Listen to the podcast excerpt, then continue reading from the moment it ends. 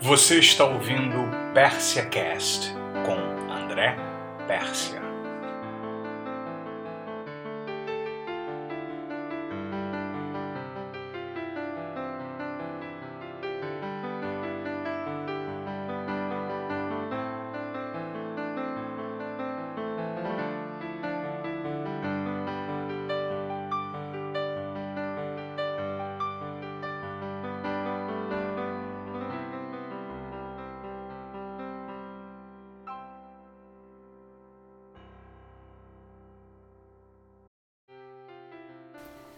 Sejam todos bem-vindos.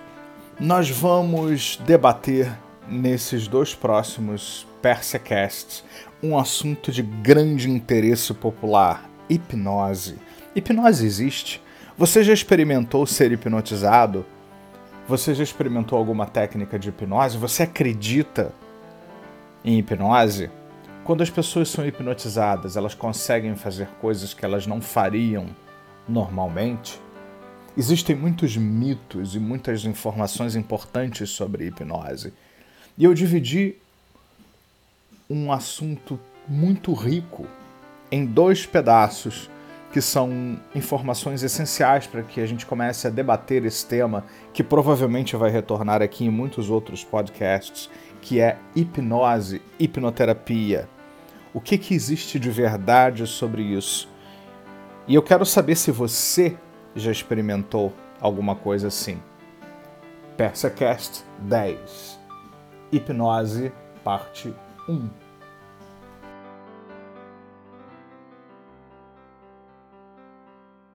Eu sou psicólogo clínico já há mais de 23 anos. Eu há mais de 30 anos estudo hipnose. Eu comecei a estudar hipnose ainda adolescente. Né? Na verdade, eu nasci sob o impacto de hipnose porque minha mãe precisou ser hipnotizada porque ela perdeu uma pessoa muito querida, um avô dela, quando ela estava já adiantado na gestação e ela não podia tomar nenhum medicamento, né? Então o obstetra dela era hipnoterapeuta também. E então, no meu, os últimos meses de gestação todo da minha mãe foi com indução hipnótica, então, ou seja, né, vocês não têm a menor chance comigo, né? Já nasci no processo. E aí eu comecei a estudar várias outras coisas complementares, né? me tornei psicólogo, estudei parapsicologia, estudei programação neurolinguística, coaching, hoje eu dou cursos é, em Curitiba, em, no interior de São Paulo, em vários outros lugares, em todas essas áreas, e eu desenvolvi um processo com base em várias coisas que eu estudei que junta processos hipnóticos e que favorecem e amplificam os estados hipnóticos da mente humana de uma maneira geral, combinado com técnicas de programação neurolinguística avançadas e hipnoterapia, para gerar um, uma possibilidade de um trabalho muito mais rápido, muito mais eficaz com as pessoas de uma maneira geral. O que eu chamo de engenharia mental transformativa, que é o melhor da hipnose dos estados alterados de consciência, do que ajuda a mente mudar e, e se alterar e transformar para melhor, porque quando você entra num leve estado de transe em qualquer momento, esse é o momento onde você inconscientemente acessa um monte de coisas aí dentro. Então, em transe já, pessoas podem experimentar várias mudanças em suas vidas. Isso é fantástico, isso é uma coisa incrível. E junto com isso, quando você usa todas as estratégias de PNL, que estuda profundamente o cérebro, como a mente muda, como o processo da, da mudança interna acontece, o uso da linguagem, não só a linguagem hipnótica, mas a linguagem de uma forma muito poderosa, isso te dá um, um, um cabedal de possibilidades de trabalhar com seus clientes. É, eu peguei um pouco emprestada a ideia do Dr. Richard Bandler, que foi... Bom, Richard Bandler, ele criou a programação neurolinguística. Né? Depois ele se associou a outras pessoas, como John Greenberg e outros, que ajudaram a formalizar a programação neurolinguística. Só que a programação neurolinguística, que é a modelagem da excelência, uma das vertentes da programação neurolinguística é a hipnose ericksoniana, porque a PNL modelou a excelência humana, ou seja, o que, as pessoas conseguiam fazer de excepcional em termos de resultados com clientes. Então, eles modelaram grandes terapeutas, como, por exemplo, Virginia Satir, grande terapeuta familiar, Fritz Perls, da Gestalt, que fazia perguntas que deixava todo mundo pensando né, naquelas perguntas poderosas, e ninguém tinha os resultados que essas pessoas tinham. E, inclusive, Milton Erickson é porque Milton Erickson mudou completamente a hipnose, a hipnoterapia, quando ele tira o foco daquelas coisas estruturadas, enrijecidas, e coloca o foco em processos da própria pessoa, como muitos de vocês sabem. Então, Milton Erickson ele, ele faz um, um, uma indução, um processo centrado na própria pessoa. E Richard Bandler e John Grinder foram aqueles que mais tiveram sucesso na modelagem dos padrões de Milton Erickson, porque eles não tentaram explicar o que Milton Erickson fazia, eles modelaram como ele fazia. Né? Enquanto Jay Healy e outros tentam fazer teorias sobre o que Milton Erickson fazia, Richard Bandler e John Grinder se eh, preocuparam em perceber que tipo de ambiguidade Milton Erickson usava, como ele mudava o tom de voz. Como, eles, eles pegaram toda a linguística da hipnose, que nós ensinamos no curso, inclusive, e, e, e decodificaram todo esse processo e trouxeram isso para várias pessoas. Então, na verdade, a PNL se tornou muito do que ela é por conta da influência de Milton Erickson e da hipnose ericksoniana e de tudo aquilo que a hipnose ericksoniana se tornou. Então, na verdade, Richard Bandler, que continuou a PNL, ele saiu dessa fase inicial da PNL, quer dizer, ele, ele ensina todas aquelas coisas clássicas, eu já fiz oito formações com ele e tal, e ele continuou deixando de ficar só modelando outros para aplicar esse modelo em outras pessoas, e ele passou a fazer com que a própria pessoa ela se conscientizasse daquilo que estava dentro dela. Ele chamou isso de Design Human Engineering e, e de repadronagem, repadronagem neurohipnótica. O que, que significa isso? Você prestar atenção no que, que você está pensando, nas imagens mentais que você está gerando. Você prestar atenção no diálogo interno que você está gerando dentro de você.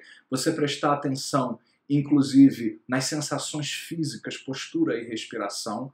E não só, porque a diferença para a PNL clássica é que você pegava assim, quem é o gênio? Fulano de tal é o gênio. O que, é que ele faz? Ele faz isso, isso, isso. Então vamos pegar isso e aplicar em outra pessoa. No DHE e no NHR, que são essas coisas que o Bandler desenvolveu nos anos 80, 90, a partir daí, ele passou a deixar de modelar outras pessoas para fazer uma automodelagem da própria pessoa. Então, como eu posso melhorar a minha imagem mental? Então, a engenharia mental transformativa usa recursos de estados alterados de consciência, usa recursos hipnóticos, usa é, tudo aquilo que ajuda você inconscientemente a liberar recursos internos e uma série de processos internos, junto com todo o know-how da PNL, porque a PNL estuda profundamente como o cérebro melhor aprende, como o cérebro melhor funciona, como pessoas mudam rapidamente e, e de forma eficaz. Então combina a hipnose que já é boa por si porque só uma leve hipnose já abre a pessoa mais de 200 vezes para experimentar um monte de coisas incríveis. Isso já é bom por si. Além disso, tem bônus que é todo o procedimento, as estratégias, as técnicas de PNL, isso, esse negócio de mudar imagens, sons, sensações, um estudo profundo das submodalidades que fazem parte da programação neurolinguística e de tudo aquilo que ajuda a eliciar estados e uma série de coisas um pouco diferentes, como, por exemplo, ajudar com que o próprio hipnoterapeuta ele entra num estado na hora que ele está fazendo isso. Eu não faço, eu não fico neutro e, e, e, porque eu acho que isso prejudica, eu aprendi isso com o próprio Bandler. Você, eu tô, eles gerando, fazendo uma indução relaxante e tal, eu vou gerar em mim um estado relaxante. Se eu quero trabalhar motivação em alguém, eu vou gerar em mim um estado de motivação. Então, a combinação de tudo isso que eu estou explicando é o que eu chamo de engenharia mental transformativa. É mais do que só hipnose, porque tem tudo de bom que a hipnose por si tem. É mais do que só a PNL, porque a PNL já é fantástica e tem resultados incríveis, como, por exemplo, às vezes curar uma fobia de uma pessoa em 15, 20 minutos, é, é, gerar uma série de transformações incríveis em muito pouco tempo na pessoa e uma série de outros recursos que ajudam pessoas a se transformar. Então é, é a combinação de tudo isso. E esse é um curso muito exclusivo, é um processo muito exclusivo que eu desenvolvi, porque ele, ele é meu, assim, embora eu tenha muita influência e eu dou todos os créditos ao Dr. Richard Medler, porque eu aprendi muita coisa com ele, além do que eu aprendi com ele, pessoalmente, eu agreguei coisas de outras pessoas, de diversos outros hipnoterapeutas e pessoas que trabalham com a mente, com os estados de consciência e tal. Tanto que essa formação começou com dois módulos, depois passou para três e hoje nós chegamos a 130 horas por enquanto, onde o aluno ele treina tudo, tudo, tudo que ele pode para se tornar um grande hipnoterapeuta. Eu tenho alunos que acabam esse curso e eu tenho muito orgulho de dizer que eles são melhores que muita gente que aí se acha e faz porque eles não estudam a teoria da hipnose, eles fazem o tempo todo. Eles estudam também a teoria, é, tudo aquilo que está por trás, mas eles praticam, praticam, praticam, eles se autodesenvolvem, eles praticam neles, eles praticam outras pessoas, um pratica com o outro o tempo todo, o tempo todo você está praticando. É prática, debate, aprendizagem, prática, debate, aprendizagem. E é basicamente isso, é a junção de todas essas disciplinas e de todo esse conhecimento. Né?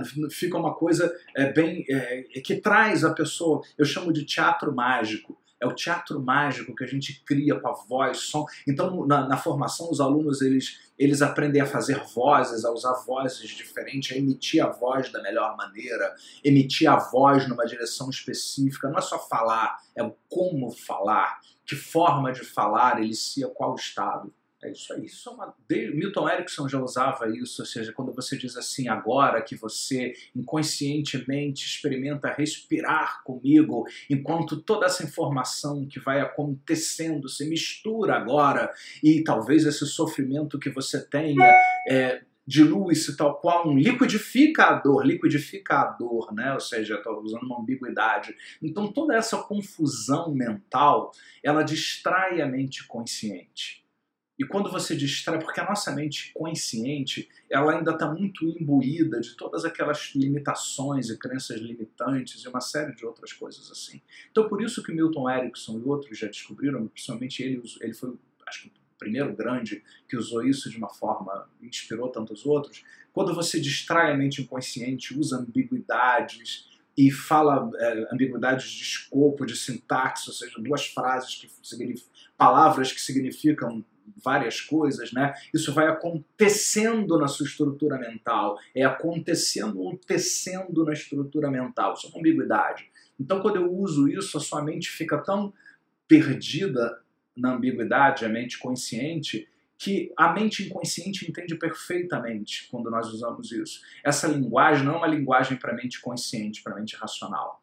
É uma linguagem para mente inconsciente, é uma linguagem porque a mente inconsciente percebe exatamente esses comandos, porque no meio da confusão tem comandos. Isso vai acontecendo agora. Isso isso isso começa agora ativamente para mudança, ou seja, ativa a mente para mudança. Então, quando eu uso essa ambiguidade, essa confusão, a mente inconsciente percebe esses comandos embutidos e todas essas coisas, e ela, e ela cata muito melhor sem a censura que a mente consciente faz, será que eu não consegui? Será que é possível? Puxa, mas será que isso funciona mesmo? Será que funciona para todo mundo? Né? Então, quanto mais você fizer o processo leve e, e quase como uma conversa, e onde você usa essa linguagem, você nem precisa fazer uma hipnose formal de fechar os olhos e respirar. Às vezes só um bate-papo, conversando, como eu fiz na palestra anterior. Eu já estava fazendo desde que eu comecei. A indução foi mais uma etapa da hipnose. Desde que eu comecei, eu estava fazendo mudanças inconscientemente. Né? Porque mudanças inconscientemente vão acontecendo o tempo todo. Imagine como seria mudar o tempo todo agora, a cada respiração e ajeitar processos internos. Então eu dou esses comandos embutidos no meio da confusão mental e isso faz com que a mente inconsciente acate isso e processe isso mais rápido sem a censura da mente consciente, né, como eu disse no, nós usamos no, no, na nossa formação em hipnose, nós temos várias aulas de linguagem, que é exatamente isso, linguagem hipnótica, que é tudo isso que foi modelado pelo Richard Bandler e John Grinder no estudo do Milton Erickson e de outros grandes hipnoterapeutas. Então tem uma série de formas de falar onde você distrai a mente consciente e com isso você vai, faz e gera comandos para a mente inconsciente agora. Ah, então a mente inconsciente, agora me ouvindo ou não, ela vai acatando essas informações. Então eu treino os alunos, por exemplo, em todos esses padrões de linguagem, eles vão treinando esse formato, esse formato, e tudo isso já foi estudado, catalogado em categorias específicas. Então as pessoas podem aprender esse tipo de coisa. É, infelizmente, os melhores livros do Bandler sobre isso não foram traduzidos para o português. Lá em Portugal, o pessoal que Portugal que me ouve, é um, é, o Bandler é, publicou um livro que parece que foi traduzido lá no português de Portugal, talvez a gente consiga importar aqui para o Brasil, que é Richard Bandler's Guide to Transformation Né? Transformation seria transformação, mas ele escreve transformation, formação de transe, também já é uma ambiguidade em si. Então esse livro é um dos mais recentes, foi publicado há uns 3, 4 anos, mais ou menos, Richard Bandler Guides to Transformation, eu não sei qual título foi dado em Portugal, mas eu acho que ele foi traduzido para Portugal e tem vários desses padrões de linguagem. Né? Eu desconheço outros livros que tenham isso, mas na, nesse curso que eu, que eu, que eu ministro sobre engenharia mental transformativa e hipnose, eu ensino todos esses padrões e o aluno treina todos esses padrões em sala de aula. Não é só a linguagem, é a linguagem combinada com a expressão corporal, combinada com a gerência do estado do hipnoterapeuta, porque eu entro aqui no estado de trânsito totalmente junto na hora que eu estou fazendo isso. Claro, não é aquele trânsito onde eu apago, mas eu entro num estado alterado e o meu estado alterado aqui, ele, ele contamina positivamente as outras pessoas. Ele facilita o rapport com quem está recebendo esse serviço também. Porque a, a modelagem da programação neurolinguística vem de um estudo daquilo que funciona. Então, a, a PNL tem todo um know-how de estudar a forma como as pessoas aprendem. Por exemplo, é, eu vou dar um exemplo de um mecanismo neuropsicológico. Eu, há muito tempo atrás, quando eu comecei a aprender hipnose, eu fazia um relaxamento nas pessoas que durava meia hora para a pessoa entrar num estado hipnótico e tal. Só relaxe o pé direito, relaxe o pé esquerdo. Né? E aí eu aprendi, por exemplo, que com a PNL você não precisa relaxar todo o corpo da pessoa para ela relaxar. Se ela traz na memória dela uma, uma experiência onde ela já relaxou e, e ela revive as imagens, sons e sensações, isso traz essa estratégia relaxante de volta. E eu posso fazer isso em dois minutos, eu não preciso de 20 minutos, meia hora.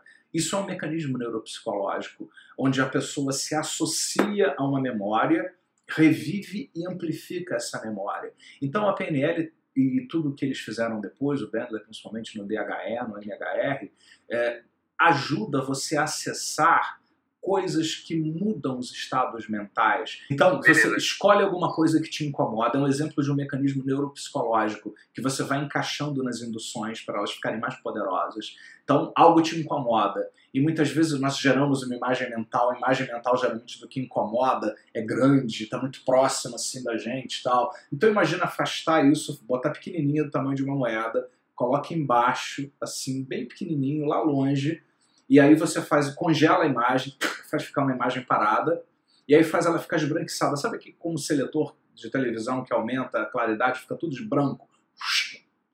E agora tudo preto. Agora tudo branco. Agora tudo preto. Agora você vai fazer isso de passar para o branco e para o preto bem rápido.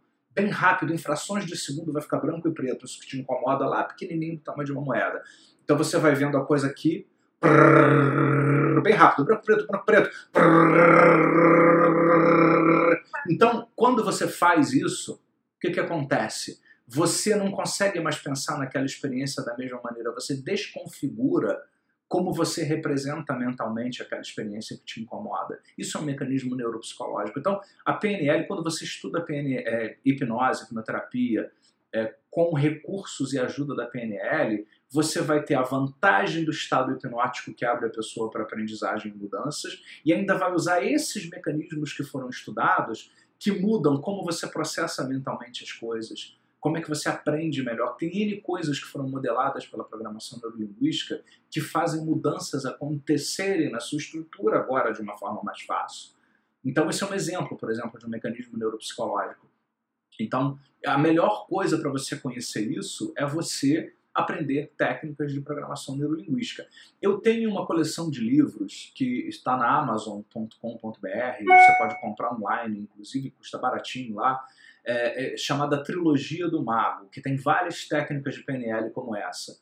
É, Aprendiz de Feiticeiro é o nome do primeiro livro, não tem nada a ver com magia nem misticismo, isso é uma metáfora. É, o Retorno do Mago e O Mago e o Vendedor.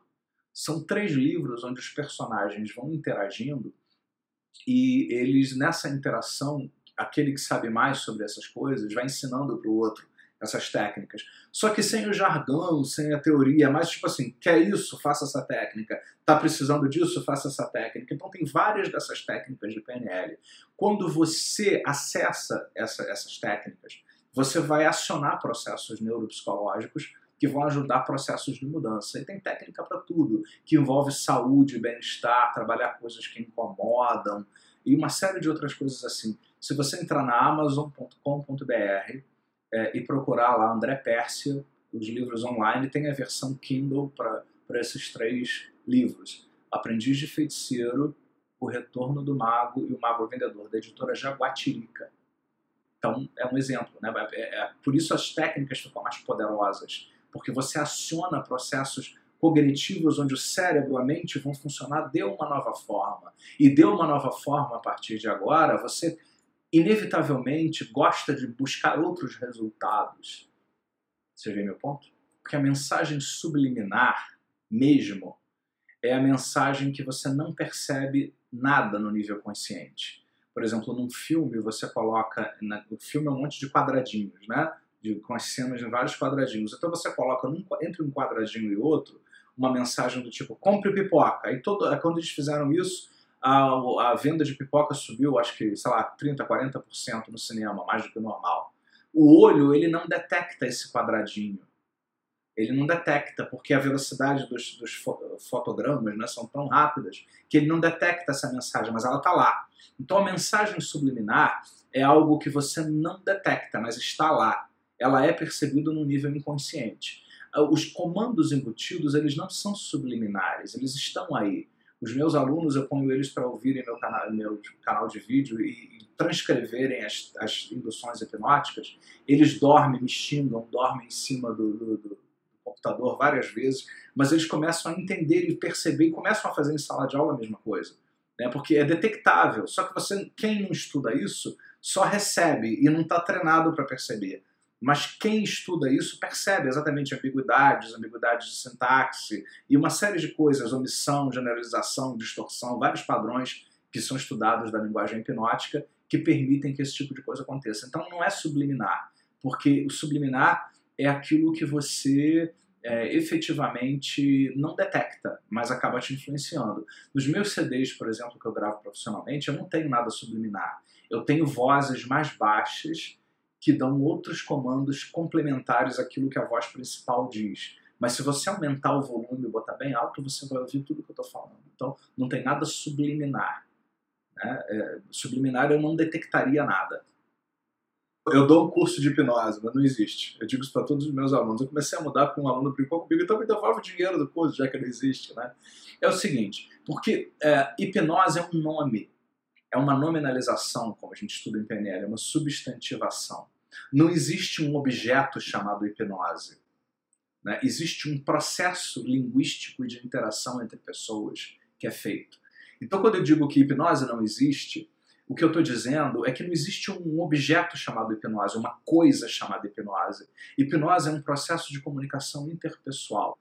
Porque hipnose é linguagem e interação. Linguagem não só falada, mas linguagem corporal, congruência entre o que você fala, o que o seu corpo expressa, as mensagens e metamensagens que você está mandando. Isso é hipnose. É, tanto que tem muitas pessoas que entram em transe comigo e eu não faço um processo formal de, de indução hipnótica. É, ou seja, só na interação, onde eu vou respondendo, vou fazendo rapport com a pessoa, vou respirando junto com a pessoa no mesmo ritmo, que era o que o Milton Erickson fazia, e o Bandler faz também. E, então eu vou cuidando de todo esse processo. E aí resulta em uma modificação nessa interação. Porque, na verdade, o que existe é uma interação, porque a hipnose é um processo onde você convida quem está ouvindo, quem está vendo, interagindo com você, para experimentar uma coisa nova. Não é algo que você faz. Se, por exemplo, se eu sou médico, eu te dou uma pílula, eu, eu, eu dou uma droga para você e aquilo ali altera o seu organismo. Na hipnose, não. A hipnose é um processo de comunicação interpessoal. É, e muitas pessoas não percebem, infelizmente, que o poder da hipnose não está em quantas técnicas você tem. É, no meu curso de formação em hipnose, de hipnoterapia, né, é um curso onde você aprende algumas técnicas, mas mais importante do que técnicas é a mecânica da hipnose. a voz, a linguagem, a impostação de voz, o rapport, a linguagem não verbal. Por, sabe, o que, sabe uma das coisas que eu ensino no meu curso de hipnose os alunos a fazer? É, eu peço para eles trazerem uma receita de, de doce ou comida ou um manual de funcionamento do micro-ondas e eles vão hipnotizar outra pessoa lendo o manual do micro-ondas. Ou a receita de bolo, misture duas barras de chocolate e bata, bata, misture completamente. E a consistência vai se fazendo. E é um momento onde você vai pegar o açúcar. E misturando o açúcar vai havendo uma modificação na massa. E o seu bolo a caminho vai trazendo para você uma experiência nova. Então você pode, a partir de uma receita de bolo, de um manual de funcionamento de um, de um, de um aparelho, de um computador, você pode hipnotizar uma pessoa né? porque não é a técnica, é a interação, é a linguagem, é a comunicação interpessoal que faz a grande diferença.